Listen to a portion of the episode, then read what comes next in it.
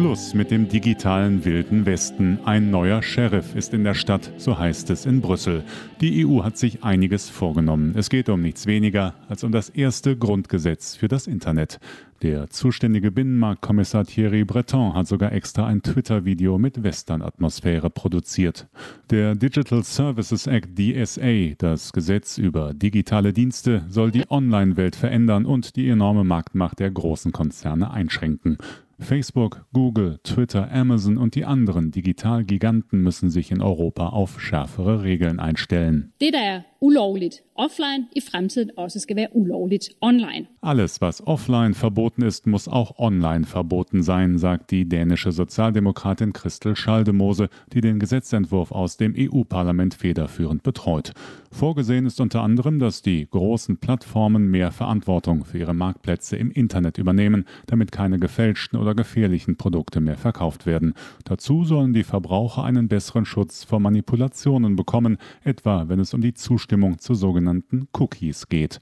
Arba Kokalari, Christdemokratin aus Schweden. The DSA will strengthen the rights der DSA wird die Rechte der Nutzer stärken, für mehr Transparenz sorgen und die Meinungsfreiheit schützen. Den Plattformen wird es nicht mehr möglich sein, Inhalte zu zensieren oder Konten ohne Erklärung einfach zu löschen. Nach dem Willen des Europaparlaments sollen die Online-Dienste in Zukunft schneller als bisher gegen illegale Inhalte wie Hass oder Hetze vorgehen und zum Beispiel Live-Übertragungen von Terroranschlägen, wie zuletzt in Neuseeland passiert, möglichst verhindern.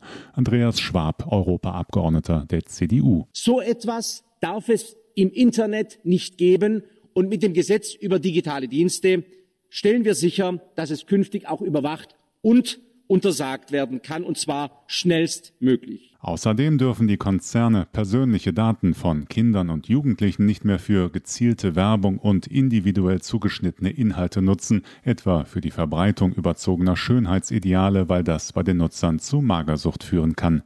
Möglicherweise wird dieses Verbot noch auf alle Verbraucher ausgeweitet, was viele Abgeordnete für dringend nötig halten, wie etwa Martin Schirdewan, der Fraktionschef der Linken. Um Nutzerinnen effektiv zu schützen, muss das Absaugen von hochsensiblen Daten verboten werden. Der Profit von Facebook und anderen Internetgiganten darf nicht auf unseren politischen oder sexuellen Orientierungen und unseren Gesundheitsdaten basieren und wachsen. Für Kritiker wie Roman Haider von der rechtspopulistischen FPÖ aus Österreich gehen die geplanten Vorgaben dagegen viel zu weit. Er glaubt, dass damit der Zensur Tür und Tor geöffnet wird. Das zeigt sich besonders deutlich an den völlig vagen Begriffen Hassrede und Desinformation. De facto geht es hier um die Unterdrückung unliebsamer Meinungen und Inhalte. Trotz aller Bedenken aus unterschiedlichen Richtungen, eine Mehrheit für die Pläne gilt als sicher.